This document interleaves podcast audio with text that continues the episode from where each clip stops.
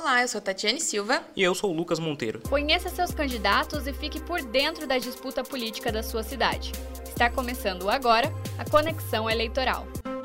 Seguindo com a nossa série de entrevistas com os candidatos a prefeito de Sorocaba e seus vices, hoje a gente vai conversar com Edson Rubens dos Santos, vice na chapa pura de Flaviano Lima. Comerciante Edson Rubens, de 41 anos, disputa pela primeira vez um cargo ao executivo, mas essa é sua terceira eleição. Em 2008, ele concorreu a vereador pelo PMN e ficou como suplente. Em 2016, tentou mais uma vez o cargo, dessa vez pelo PSOL, também ficando como suplente. O candidato é tecnólogo em gestão pública e bacharel em direito. Na vida pessoal, o candidato é casado há 14 anos e tem um filho. Lembrando que, para garantir igualdade entre todos os candidatos e de acordo com a lei eleitoral, todos eles terão o mesmo tempo de programa, que é de uma hora ao todo. A entrevista, depois de gravada, passará por um processo de edição sem prejuízos ao candidato e ficando com um tempo máximo de 40 minutos de entrevista, sendo justo com todos. As perguntas que compõem a nossa entrevista são formuladas por nós da Ponto MP3, com perguntas que são padrão a todos os candidatos e perguntas baseadas no plano de governo que cada chapa registrou no Tribunal Superior Eleitoral. Caso algum candidato se sinta prejudicado no nosso programa, os áudios sem edição estarão à disposição de suas equipes. Feitas essas considerações, eu quero começar perguntando para o senhor: quem é o senhor dentro e fora da política? Falar do Edson Rubens é tão difícil, né? Falar da gente, falar de si é, é mais complicado, mas é um, um jovem empreendedor, trabalha muito, desde muito cedo.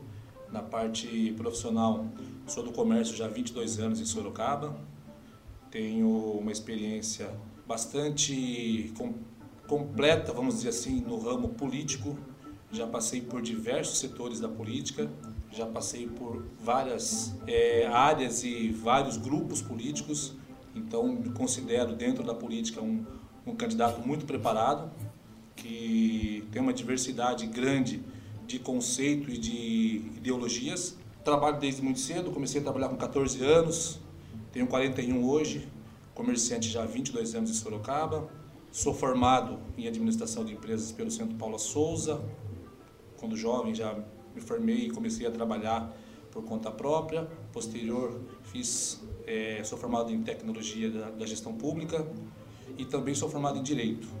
Sou casado, 41 anos, pai do João Vitor, já estou junto com a minha esposa há 24 anos, comecei a namorar muito cedo, e casei. Hoje tenho um filho que representa tudo para nós, representa a esperança, a renovação, as perspectivas, tudo a gente pensa na família da gente. João Vitor, que hoje está com 10 anos. A Vânia é administradora de empresas e também ela é auxiliar de educação, trabalha na, na área de educação. Dentro da sua pergunta, o Edson dentro da política é um mix de conceitos, de cultura, de eu tenho uma vivência muito grande em vários grupos. Então eu me considero uma pessoa muito completa para hoje estar junto com Flaviano Lima buscando a prefeitura de Sorocaba. Por que eu falo isso? Na política a gente precisa ter esse jogo de cintura, ter essa desenvoltura para dialogar com várias tribos, várias correntes, vários partidos, vários segmentos. Eu sempre digo que um político que tem a intenção de construir algo, ele não pode nunca desejar fazer política para um grupo segmentado. E por isso eu me qualifico como uma pessoa preparada, porque eu consigo dialogar com todas as correntes, todos os partidos, todas as ideologias. Eu transito muito fácil por esse mundo, até porque a gente tem essa experiência já de ter passado em vários grupos e isso me deixa muito à vontade para conseguir formar esse conceito e conseguir transcrever esse, esse, essa característica da, na política e conseguir fazer um bom papel dentro desse jogo que a gente sabe que é necessário, que é dialogar. A política nada mais é do que a arte de dialogar e eu estou preparado para isso, para conversar com quem precisar conversar e fazer a política do jeito que ela tem que ser feita. Quais são os valores defendidos por você, Edson? Eu sou um cristão, não sou um cristão fanático, não sou um, um, um homem é, que é, tem como ideologia ser radical, sou de centro, me considero um, um, um candidato de centro, até porque é, os meus conceitos religiosos eles não extrapolam. Eu sou muito ciente do, do que é conviver em sociedade, dos limites da, da religião dentro desse espaço. Então eu procuro sempre fazer uma política de aconselhamento. Eu trabalho muito essa política de igualdade. Eu me considero, por isso eu me considero um político de centro que, que consegue navegar em todos os mares com muita tranquilidade. Por que, que o senhor decidiu concorrer ao cargo de vice-prefeito? Como se deu a sua escolha para compor a chapa? Na verdade, tudo começou com, entre aspas, o golpe que nós levamos. O partido estava estruturado, estava organizado, estava com uma coligação pronta para que nós tivéssemos na nossa chapa Débora Julião, que seria a nossa candidata vice-prefeita, que inclusive está conosco ainda nesse processo embora não esteja oficializado como vice, é, eu sempre digo que ela é uma, ela é uma vice que está conosco sem estar com, com o cargo né, efetivo, porque ela participa de todos os movimentos, ela está engajada na campanha, não deixou de ser a vice por não estar na, na composição da chapa. Né? A gente chama isso de parceria, porque é muito difícil você, com o grupo que nós tínhamos passar pelo processo que a gente passou e conseguir manter esse grupo organizado e conseguir manter a nossa candidatura de pé, é, só foi com muita parceria e muita valentia que nós conseguimos. E a Débora fez parte desse processo, tanto de motivação do grupo, de união, e hoje ela está conosco também. Então eu passei a representar esse coletivo, esse grupo de vereadores que sofreu ali naquele momento ali, né, um golpe muito difícil de se levantar, ficaram todos cabisbaixos e no momento que nós tivemos que montar a chapa, já aos 49 do segundo tempo, que foi quando nós conseguimos eliminar né, no TRE e o promotor conseguiu, é, autorizou com que a gente pudesse formar a chapa, desde que a chapa tivesse uma composição única. A gente chama de chapa pura. Né? O partido não poderia coligar mais naquele momento, porque já foi no dia 28 de agosto e a finalização das coligações eram até o dia 16. Então nós tivemos sim que fazer uma chapa pura. Ali aos 49 do segundo tempo, já no apagar das luzes, a gente tinha já um planejamento né, de quem seria nessa possível, nessa possível autorização e graças a Deus conseguimos. E aí calhou que o grupo aceitou muito bem, o grupo é, escolheu o nosso nome para representar eles, porque sabe, sabe, é, acompanhou todo o nosso trabalho, todas as nossas dificuldades e isso fortaleceu muito a gente naquele momento. Então o grupo nos colocou como representante dele. Então hoje o Edson Rubens ele representa não só um grupo de 25 vereadores, mas também tem aí uma chapa de luxo com a Débora Julião aí ao nosso lado, representando aí a, ainda representando as mulheres também nesse processo que a gente enfrentou e está enfrentando. O senhor já tentou concorrer ao a vereador pelo partido pelo PSOL. É, a que se deu essa mudança de partido e o que levou você a, a escolher o Avante? Essa pergunta é muito importante. Inclusive, algumas pessoas tentam rotular a gente com menos ou mais. As pessoas têm esse hábito na política, ainda existe esse hábito na política, de rotular as pessoas pelo partido. Eu tenho uma história muito grande, como eu falei para você. Eu comecei a minha campanha, as minhas campanhas, em 96, com Renato Amari. Então, se você for buscar a essência do Edson, eu poderia falar que eu era de centro-direita, que eu era PSDB ou que eu era PMDB naquela época, depois eu não fui PMDB. Então, assim, isso fez parte sim da minha história, fez parte daquela composição. É isso que me deu hoje a condição de formular ideias, ter conceitos formados para que eu possa escolher um caminho e trilhar em cima de um projeto. Eu sempre tive a política como uma necessidade e nessa necessidade, como na escola, você tem que aprender. Você tem que buscar diversidade de ideias, você tem que buscar outros conceitos. Você não pode ficar rotulado. Ninguém fica a vida inteira no primeiro ano. Você não fica a vida inteira no, no primário, é, ou no ensino médio, ou no ensino fundamental. Na vida você evolui, você passa por etapas. A vida é formada de fases ou etapas que nós temos que viver. Só quem vive essas etapas, cada situação consegue ter um conceito diferenciado. Quem vive uma situação única, jamais ele vai saber a necessidade do outro. Então, sim, por isso que hoje eu me coloco como um político preparado. Passei, sim, por diversos segmentos, por vários grupos. Quando eu falo grupo, são grupos mesmo, porque a política não é formada só de partido. Ela existe grupos que fazem políticas públicas com qualidade sem estar linkada a partido. E eu, graças a Deus, me qualifiquei assim, passando por vários. E o pessoal fez parte da minha história. É, aprendi algumas coisas, discordei de outras, por isso segui o meu caminho, trilhei o meu caminho, fui buscar o que mais se adequava ao meu conceito de formação cristã, o meu conceito como homem, como pai de família, os meus valores, busquei os meus conceitos.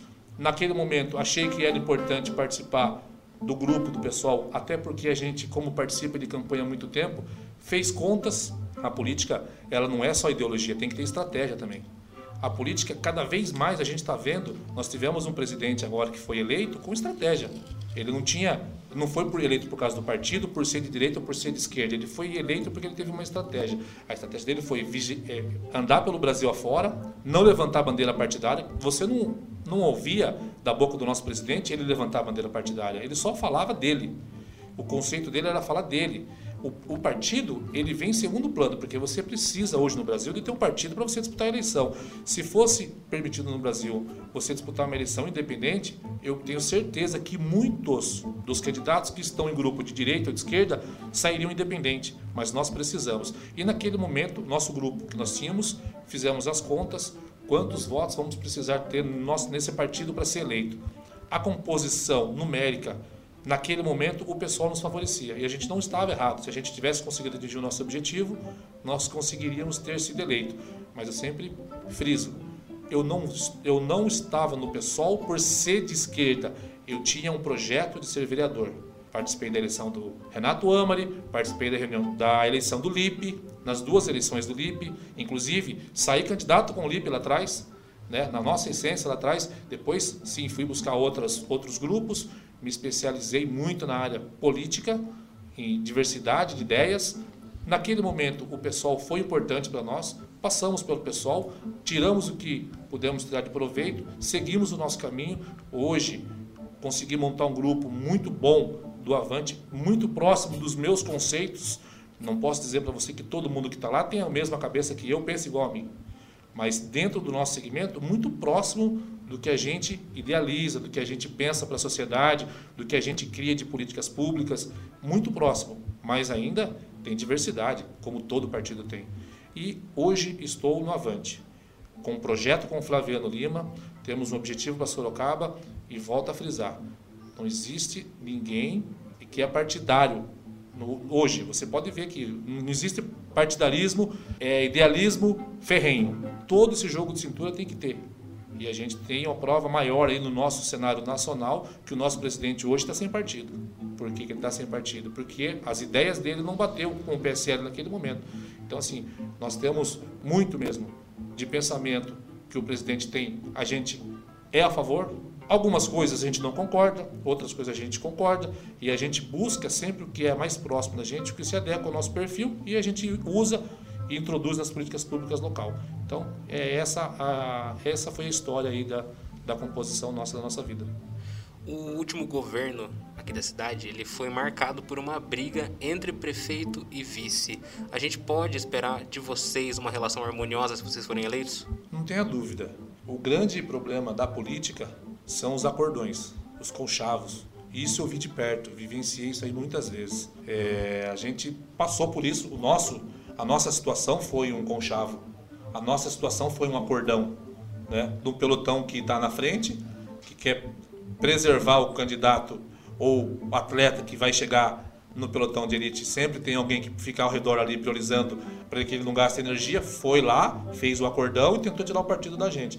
O que aconteceu na gestão passada nada mais é do que está acontecendo agora. Trazendo para o cenário atual, nada mais é. Se você pegar o grupo que disputou a eleição passada, é o mesmo grupo que está fazendo a mesma política, que está fazendo os mesmos acordões, que não vai conseguir governar a cidade. Trazendo para o cenário popular, é o boi de piranha.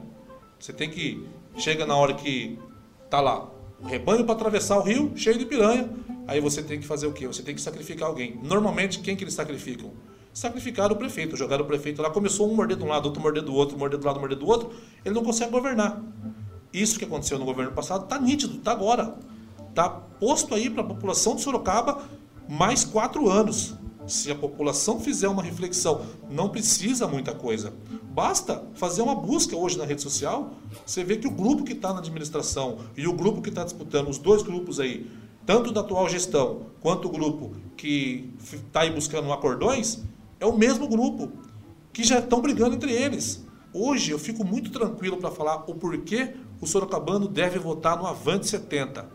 Sorocaba, Avante não tem conchavo, nosso partido não tem pelotão, não tem grupo de partidos. É Avante, chapa pura. Flaviano vai conseguir pôr secretário qualificado, com qualificação técnica, secretário que não tem conchavo político. Ele não vai ter que colocar, hoje nós temos na atual gestão, o mix. São mais de 40 secretários na gestão atual. Gente, 40 secretários passaram pela, pela gestão atual. Vocês têm noção que é isso? Como pode você manter uma empresa organizada se você não consegue manter um funcionário? Isso é nítido. A Prefeitura de Sorocaba é uma empresa. Ela é, uma, ela é uma empresa que precisa de um gerente, precisa de um administrador. Se você não consegue manter os seus unido, organizado, jamais você vai ter resultado positivo. Isso é, é desde aquela empresinha pequenininha que tem três funcionários a uma multinacional. Se você não tem um diretor que ele consegue agregar funcionários motivados, unidos com um objetivo só, acontece o que está acontecendo aí. Por isso, Sorocaba acorda. Sorocaba tem que acordar. O único partido que está preparado, que não tem conchavo, usando português, claro, não tem rabo preso com ninguém, vai poder escolher quem são os secretários por mérito, qualificação técnica. Não vai ser obrigado a colocar um secretário porque o partido tal quer, o partido N quer, o partido X quer. Flaviano tem muito claro isso. Vamos sair com chapa pura, não vamos fazer conchavo, mas vamos ter liberdade para governar Sorocaba. Por isso, eu falo para você, Sorocabano, façam essa reflexão. Sorocaba precisa de um candidato que não tem vínculo com grupos partidários. O grande câncer em Sorocaba é esses grupos partidários. E esses partidos que estão cheios de grupos, cheios de partidos, eles não conseguem governar. E sofremos há quatro anos aí por causa disso e nós não podemos errar novamente. Nós estamos aí em um pleito bem diferenciado, em que está tudo sendo um pouco mais é, virtual por conta da pandemia, não está tendo tanto o corpo a corpo entre candidato e eleitores. É, você acha que esse, essa falta desse, cor, desse contato físico, desse contato mais corpo a corpo mesmo com o eleitor, é, vai fazer falta? E, para além disso, como vocês pretendem alcançar a confiança da população? Primeiro, eu quero dizer que essa eleição está sendo maravilhosa se ela não fosse tão desigual. Eu acho que esse fato de não ter os políticos né, no corpo a corpo é bom, porque a gente vive num momento de pandemia, né, as pessoas esquecem muitas vezes, a gente vê grupos aí fazendo campanha, levando, é, levando risco para a população, porque visitam a 10, 12, 15 comunidades por dia, o dia inteiro andando. Isso aí é uma propagação que a gente tem que tomar muito cuidado. Sorocaba não pode esquecer que perdemos mais de 400 vidas em Sorocaba. E a gente tem que se solidarizar com essas famílias, se colocar no lugar, né? ter essa empatia. E graças a algumas pessoas que não têm responsabilidade, ela está se propagando e a gente vai colher os frutos no futuro.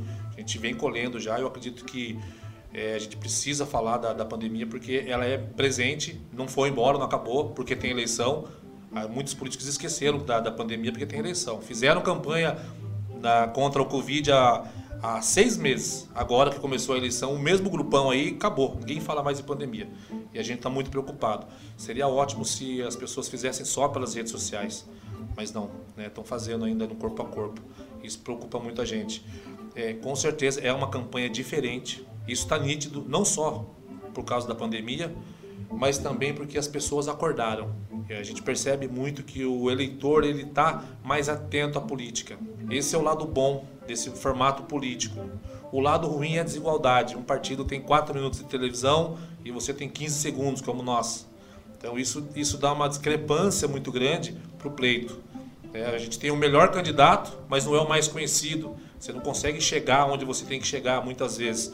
A gente usa as, as redes sociais, mas as redes sociais a gente sabe também que hoje ela é limitada, as ferramentas limitam você a alcançar o seu público, tudo você tem que pagar, eles querem que você impulsione e tal, e a gente tem nossa campanha, uma campanha, a gente chama de uma campanha franciscana, feita por grupos que estão motivados à mudança de verdade, não tem grupo pago, nossa campanha é franciscana mesmo, é um coletivo voluntário, isso deixa a gente muito à vontade e muito feliz, porque a gente tem pessoas engajadas no dia a dia e são pessoas voluntárias e cada vez chegando mais. Mas no cenário, no cenário geral, assim, fazendo uma reflexão geral, essa eleição ela tem os prós e os contras. Os prós é que a gente consegue fazer uma, uma campanha para as redes sociais.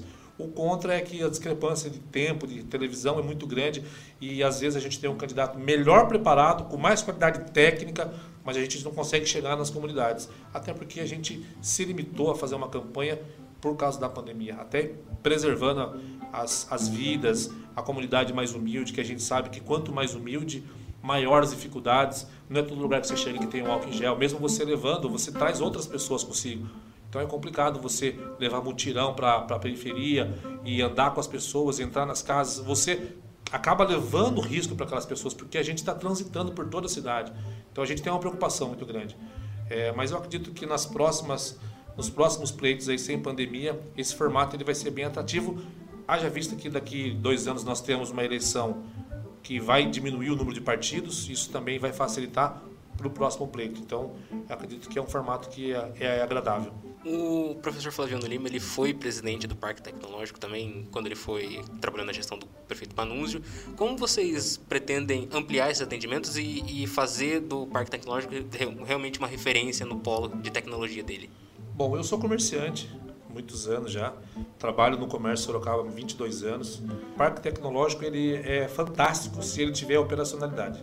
As startups estão aí, vocês são exemplo de, de empresa que é, pode ser considerada uma startup, uma empresa que hoje gera emprego. Isso precisa ser fomentado. O Parque Tecnológico ele existe para que a gente consiga trazer empresas que sejam parceiro da cidade e fomentem grupos empreendedores assim como vocês. Como que a gente consegue isso? Trazendo parceiro, fomentando pesquisa, trazendo grupos e, e qualificando esses grupos, motivando esses grupos já que já estão em desenvolvimento com fomento da prefeitura, ajuda da prefeitura no, no, sentido de condicionar vocês, às vezes incentivo de um financiamento para uma construção do estúdio, como vocês aqui, gera um emprego, tem uma qualidade técnica, é uma empresa constituída. Então, isso com parceria com o Parque Tecnológico é muito importante.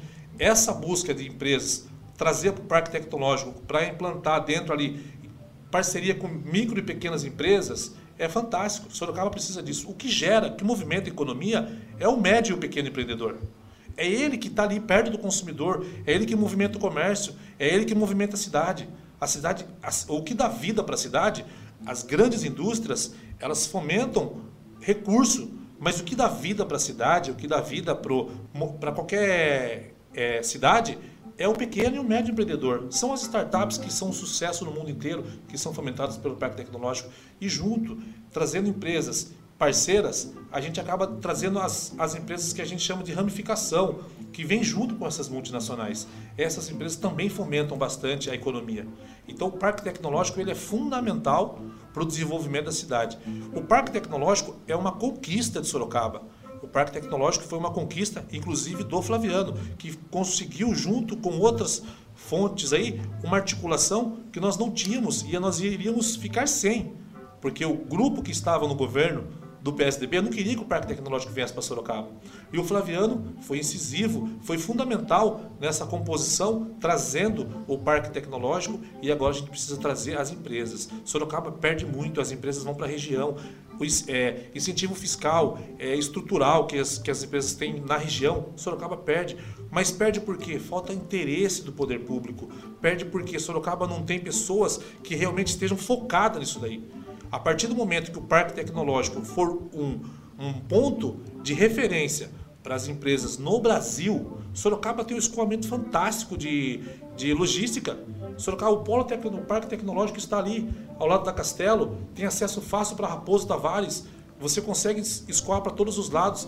A gente consegue trazer empresas ali para o parque e trazer com elas outras empresas ramificadas que a gente pode montar ali tudo próximo. Só que falta incentivo do governo. O governo municipal, infelizmente, ele ficou focado na picuinha, nas brigas internas, no ego, no conflito de ego e deixou a cidade de lado. O que nós vimos agora no final do mandato é uma maquiagem total na cidade para que as pessoas vejam obra, mas a estrutura, o, a, a cervical do, da cidade está danificada e a gente precisa mudar isso a partir do parque tecnológico. Nós temos o parque industrial, de Sorocaba, que praticamente hoje não se fala no Parque Industrial. Eu, quando vim para Sorocaba, eu, eu tinha como referência a zona industrial, que era um polo industrial. Sorocaba sempre foi uma referência. Sorocaba perdeu força, Sorocaba perdeu muitos empregos, Sorocaba perdeu mais de 7 mil empregos. A gente precisa recuperar isso daí. De que forma? Claro, com empresas de grande porte, sim, mas a gente consegue já a curto prazo fomentar isso no pequeno e no médio empreendedor. De que forma? A gente tem no nosso plano de governo, que vocês puderam acompanhar, é, o Sorocaba Garante, que é um projeto do Flaviano. Já lá em março, quando começou a pandemia, o Flaviano foi incisivo, conseguiu mandar um vídeo para o presidente da República, o Jair Messias Bolsonaro, para que ele olhasse para esse plano, para esse plano emergencial com mais atenção, com mais carinho, e conseguimos, che chegou até ele, foi muito bem aceito. É por isso que eu falo, a gente sai na frente, porque a gente está preparado, a gente sabe da necessidade, sabe da dificuldade. Eu vivencio isso há 22 anos, eu estou perto do pequeno empreendedor. Eu, eu vivo isso aí a todo momento. A gente sabe da necessidade do pequeno e do médio empreendedor. E é nesse caso que a gente vai atuar. O nosso cargo de vice-prefeito ele vai ser muito incisivo nessa composição de buscar condições para que o pequeno, médio e até o grande, o grande empreendedor tenha espaço em Sorocaba, mas sem burocratização. Hoje, para você colocar Hoje, para você implantar uma empresa em Sorocaba, as licenças, tem licença demorando mais de um ano para sair. Aí o que acontece? A empresa acaba não vindo para Sorocaba porque é muito burocrático. E falta o quê? Falta vontade. Não é porque a cidade não tem condição. Tem condição, tem profissionais bons, só que falta vontade de agilizar os processos. Pessoa ali com pulso firme para fomentar isso daí e a gente conseguir trazer recursos para a cidade. Quais são as prioridades pós-pandemia é, para um eventual governo da chapa? o parque tecnológico é uma prioridade nossa. Nós precisamos urgente recuperar a economia, porque tudo passa em volta da economia. Perdemos 300 milhões agora no momento de pandemia, diminuímos aí o nosso PIB de 3,3 para 3, né, 3 milhões, é 3 bilhões, perdemos 300 milhões nessa brincadeira dessa pandemia. Ainda é um PIB alto, 3 bilhões para uma cidade do tamanho de Sorocaba, que poderia ser 6 bilhões, fácil, se nós tivéssemos uma cidade estruturada. Hoje nós temos uma grande área em Sorocaba que precisa fazer uma regularização fundiária. Uma grande área. Nós temos muitos imóveis em Sorocaba que não têm regularização. Muitos imóveis em Sorocaba que deixam de contribuir para a prefeitura, não é que a prefeitura quer arrecadar, é que as pessoas querem ter dignidade, elas querem ter a casa dela, o sonho de todo mundo, de toda a família, de todo pai de família, é ter uma casa que ele possa chegar depois do dia do trabalho, encontrar sua esposa, o seu filho, ele quer ter essa dignidade de deixar para o filho uma casa. O sonho de todo pai é isso. E nós temos hoje em Sorocaba muitas áreas construídas, edificadas, com toda a estrutura que não é regularizada, que também é uma forma de captação de recursos para a prefeitura. E a gente precisa olhar para essas pessoas. Não é só pelo recurso, mas para dar dignidade para essas famílias. E a gente está isso, está aí no nosso plano de governo, você pode acompanhar, está tudo dentro do plano de governo, registrado no TSE. A gente não fala aqui, não vem aqui falar coisas que é, é promessas mirabolantes que não dá para ser. A gente está falando a verdade, o que o Sorocabano precisa. Então, prefeitura, a partir do ano que vem, ela tem que ter uma prioridade: recuperar a autoestima de Sorocaba, dar qualidade de vida. É dois anos na fila esperando o exame. Gente, nós estamos falando de uma cidade do tamanho de Sorocaba, onde não tem uma qualidade mínima do usuário no, no serviço público de saúde. Não tem. Então, assim, a gente precisa de imediato, a partir do ano que vem, sentar com todos os secretários que nós já temos, os nomes, sentar com todo mundo, enxugar a máquina. A Prefeitura de Sorocaba tem um cabidaço de emprego. Recentemente aqui tem um candidato a vereador que perdeu 50 vagas aqui no SAI, gente. A gente não pode aceitar um negócio desse. Ele foi apoiar outro grupo político, ele perdeu 50 vagas de emprego aqui dentro do SAI, aqui, vizinho de vocês. Até quando a gente vai aceitar isso aí? Isso aí vem da onde? Vem dos acordão da política, vem dos acordão da campanha. Esse tipo de acordão que a gente tem que limpar. Sorocaba tem que enxugar. Esses acordões não vai acontecer no governo Flaviano, não vai. A gente vai priorizar. Então a gente vai fazer uma reformulação. Vai ver quem está no cabide de emprego, já, já manda um recado. Você que está no cabide de emprego, a partir do dia 1 de janeiro está desempregado. Você que veio através de acordão político, começa a procurar emprego, começa a mandar currículo, que a partir do dia 1 vai estar na rua vamos colocar pessoas certas no lugar certo. Prioridade a partir do ano que vem: colocar em cargo público funcionário público concursado.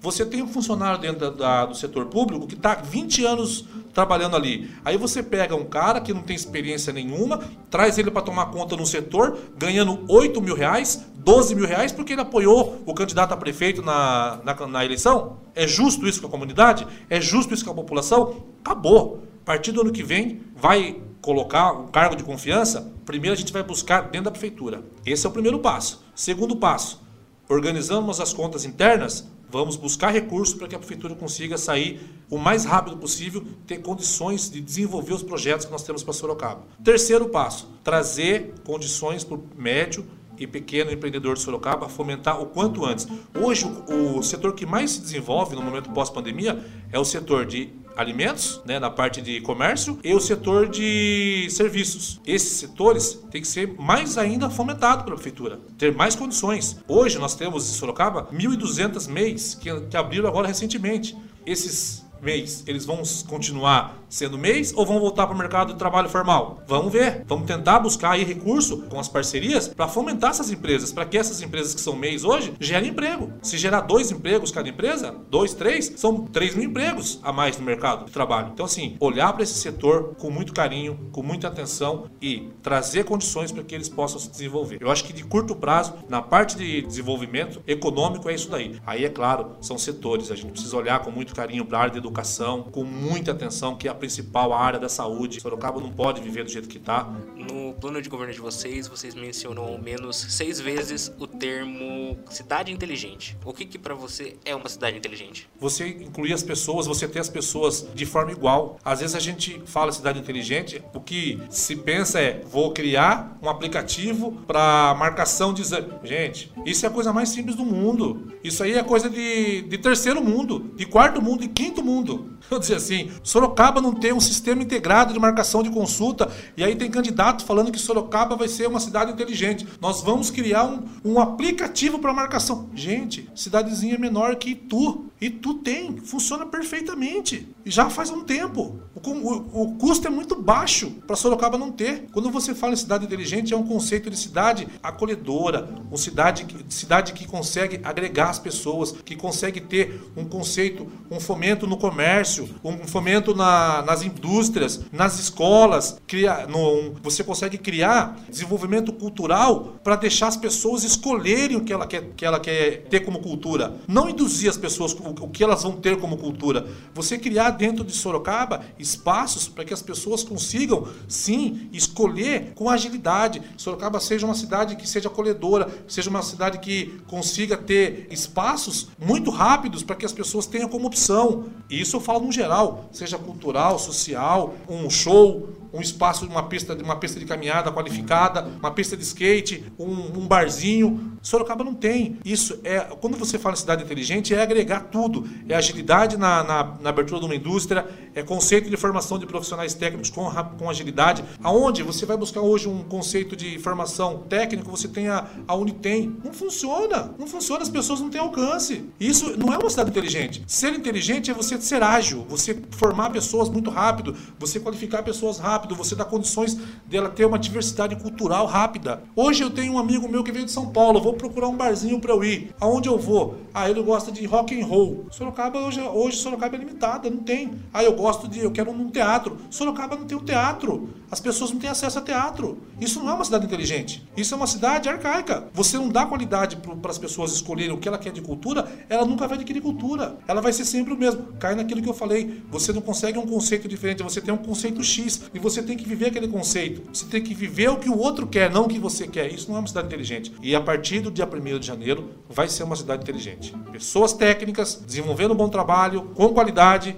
e agilidade. Isso é uma cidade inteligente. Já falou aí um pouquinho que a escolha vai ser técnica. Voltando um pouco para o lado social, nós sabemos que é, existe um público subrepresentado, seja na Câmara ou mesmo no Poder Executivo, que são as mulheres, os negros, os LGBTs e as pessoas com deficiência. Você acredita que essas pessoas precisam ocupar espaço de forma técnica, é claro? E para além disso, a gente pode esperar um secretariado, secretariado um pouco mais representativo nesse sentido? Dentro da qualidade qualidade técnica, você não tenha dúvida. É aquilo que eu falei para você. A gente não pode olhar para as pessoas de forma desigual, é, senão a gente está fazendo uma exclusão e até mesmo segmentando. A gente não pode cair na vala comum, né? Vamos dizer assim, que hoje você pega a prefeitura os cargos de confiança. Eu acredito para você, posso te falar, eu não sei te garantir exatamente o que tem de pessoas com deficiência lá, mas eu acredito que seja muito pouco. Preciso levantar esses dados. Até porque, assim, existe uma lei que os concursos públicos têm que segmentar uma quantidade para os deficientes. Né? preciso ver se essa lei é seguida em Sorocaba. Preciso ver, porque lei tem muitas. Precisa ver se a lei é seguida, né? Dentro do quadro de funcionários da prefeitura, isso aí, se tiver e for qualificado, você não tenha dúvida que ele vai ter espaço no nosso governo. Quanto às mulheres, é uma luta nossa constante. Eu sempre digo que as mulheres, mães, normalmente a,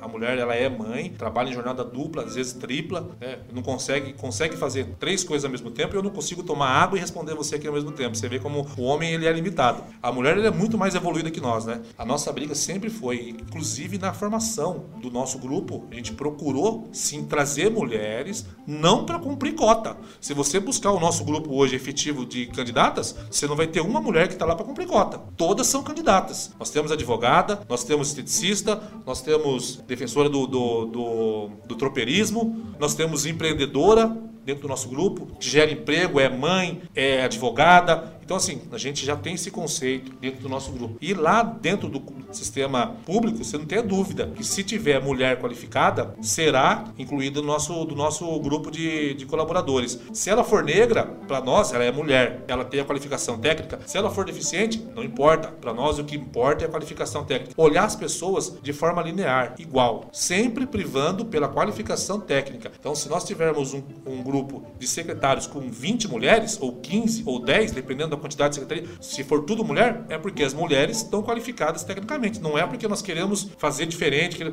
Não. Se as mulheres for melhor qualificado que os homens, para nós não tem gênero. Se é homem ou se é mulher. Se é negro, se não é. Claro que dentro de uma condição a gente vai procurar trazer as mulheres, até porque a gente precisa desse contraponto de homens e mulheres junto, porque as cabeças pensam diferente, não são iguais. E esse contraponto ele é muito importante. Você ter o contraponto em qualquer situação é importante. E a sensibilidade da mulher, ela é mais aguçada. A mulher sempre é mais sensível, sempre é mais tem o lado doce da mulher. E a gestão pública às vezes falta isso. As pessoas fazem política só por dinheiro, por poder. E falta simpatia, falta, falta empatia, falta sensibilidade, falta você se colocar no lugar do outro, trazer esse carisma para dentro do funcionalismo público que você traz de N formas. Você traz motivando um funcionário público, você traz qualificando um funcionário público, você traz muitas vezes olhando para ele, para aquele funcionário público que está ali há 20 anos ali, há 15 anos ali, e dá um bom dia para ele, como todo trabalhador necessita de um bom dia, um aperto de mão. O que eu percebo, cara, é que às vezes a gente enxerga o funcionário público, nós, quanto munícipe, a gente enxerga o funcionário público num patamar diferente. A gente coloca sempre eles num patamar diferente. Muitas vezes depreciando.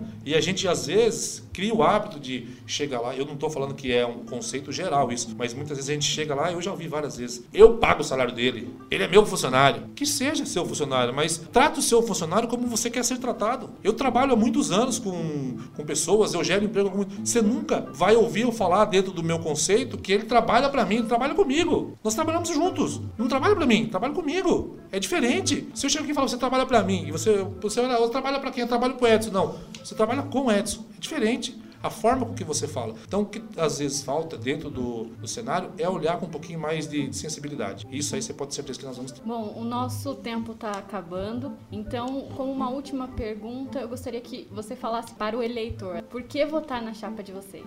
Quero falar para o eleitor de Sorocaba que pesquisem por que votar no Flaviano Lima? Você tem uma ferramenta na mão que é a ferramenta mais importante. Nós estamos no processo mais importante de todos do Brasil. A eleição para presidente é importante, para governador é importante, mas a que cuida da sua casa, traz a saúde pública para você, para o seu filho, até mesmo para você que tem convênio médico. Se o seu filho está andando de bicicleta no parque, ele sofre um acidente, ele vai para onde primeiro? Ele vai para o sistema público. Se o seu filho está na escola, ele está no sistema público. Ah, o meu filho estuda em escola particular. Tudo bem, mas de alguma forma, em algum momento você vai usar o sistema público. Você anda nas ruas, as ruas que você vai para levar o seu filho para a escola particular, ela tem que ser cuidada. É na rua que você passa, nas ruas, nas avenidas, tudo passa pelo município. A cidade é nossa. Nossa campanha está vinculada a isso. A cidade é nossa. A cidade é minha, a cidade é sua, a cidade é, de, a cidade é de todos nós. Então, essa eleição é a mais importante, eleitor sorocabano. Pensem que vocês têm a possibilidade de escolher o melhor administrador para cuidar da sua empresa. Pense que você tem uma empresa, a prefeitura é a sua empresa e você vai escolher o seu administrador. Procure saber quem é a pessoa que você vai colocar para administrar a sua empresa. Se ele tem qualificação técnica, se ele tem condições de resolver os problemas, se ele tem sensibilidade, se ele tem condições de sentar e dialogar com todo mundo, se ele consegue dialogar com a direita, com a esquerda, com o centro, com muita transparência, com tranquilidade, se ele é uma pessoa que consegue articular politicamente, se ele tem o rabo preso, se ele tem vínculo político, se ele tem conchavo político. Você, eleitor, pode decidir. Só existe uma forma de você fazer isso: ir às urnas no dia 15 de novembro, votar 70, votar Flaviano Lima. É o melhor candidato, é o candidato mais preparado, é o candidato que realmente vai conseguir fazer a mudança em Sorocaba. Se você tiver alguma dúvida, entre em nossas redes sociais. Comparem o que a gente vem pedindo para você, eleitor, antes de votar. Não importa se é no A, no B ou no C. Busquem saber quem são os candidatos. Façam essa comparação. Eu tenho certeza que você vai conseguir fazer a melhor escolha e nós teremos uma cidade mais justa e com desenvolvimento garantido. Sou Edson Rubens, estou na chapa do Flaviano Lima 70. Peço o seu voto, estou à disposição. Nas redes sociais é muito fácil achar. Qualquer dúvida, só entrar em contato conosco. O nosso gabinete também está aberto a você. Pode vir falar com a gente, não tem restrição. Nosso gabinete é aberto, todo mundo tem acesso. Rua Filadélfia 668. Estou à disposição de vocês. Espero que Deus possa abençoar cada um de nós e a gente consiga fazer a melhor escolha para nossa cidade, para nossa gente, para nossa população. Grande abraço a todos, fiquem com Deus. Obrigado, candidato. O que mais você precisa saber sobre a corrida eleitoral com a agenda dos candidatos a prefeito de Sorocaba por André Pontes, Maria Eduarda Silva, João Cabanas, Jean Christian, Vanessa Oliveira, Victor Brizola, Guilherme Dalben e Josilane Gomes da equipe Zanck. Hoje pela manhã, a candidata à Prefeitura de Sorocaba, Maria Lucia Mari, participou de uma entrevista para a Rádio Tropical FM, seguida de uma entrevista para o podcast Conexão Eleitoral. No período da tarde, participou de visitas à empresa, seguida de uma caminhada no bairro Júlio de Mesquita Filho. À noite, visitará a Vila Santana. Pela manhã, o candidato Renan Santos, do PDT, fez visita à Coab Sorocaba, no bairro Trujillo. Logo depois, gravou o programa eleitoral para a Rádio TV. Agora à noite, o candidato concede entrevista ao portal S News, no comitê de campanha no Jardim Paraná. Ainda no comitê, tem reunião marcada com membro do Conselho de Auxiliares de Educação e depois se encontrará com jogadores da Várzea, no Jardim Ana Maria. Na manhã desta terça-feira, o candidato Flaviano Lima do Partido Avante fez uma caminhada pela feira da Vila Aro. Em seguida, visitou a Floresta Cultural. No período da tarde, fez uma visita aos empresários e em seguida teve um encontro com líderes comunitários. Já no período da noite, ministra aulas para a FATEC. O candidato Dr. Leandro do Democratas participou de inauguração de uma loja no período da manhã. À tarde, realizou reuniões com representantes de grupo de jovens e com apoiadores da Polícia Militar.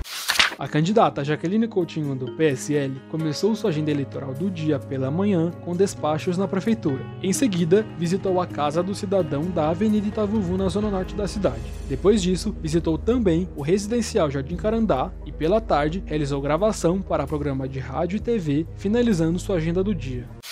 Hoje, tanto no período da manhã quanto no período da tarde, o candidato a prefeito de Sorocaba, Carlos Pepper, fará uma campanha no centro da cidade apresentando as suas propostas aos eleitores e comerciantes locais. O candidato Rodrigo Manga do Republicanos começou sua agenda eleitoral do dia pela manhã com gravações para programa eleitoral. Durante a tarde, realizou caminhada e carreata em bairros da região central de Sorocaba e pela noite realizou reunião com líderes religiosos, terminando sua agenda do dia. O candidato Raul Marcelo do PSOL, pela manhã, fez uma caminhada no Largo do Divino, à tarde fez gravação para programa de TV e rádio e panfletagem no Terminal Santo Antônio. À noite, participa de uma reunião sobre programa de governo. Então é isso. O podcast Conexão Eleitoral, uma parceria entre Ponto BP3, Exanque Sorocaba e Cruzeiro do Sul, fica por aqui. Você pode nos encontrar nos aplicativos Spotify, Apple Podcasts, Google Podcast, Castbox ou qualquer aplicativo de podcasts. E não se esqueça que você pode encontrar tudo o que precisa saber sobre as eleições 2020 em jornalcruzeiro.com.br. Muito obrigado pela audiência e até amanhã. Até!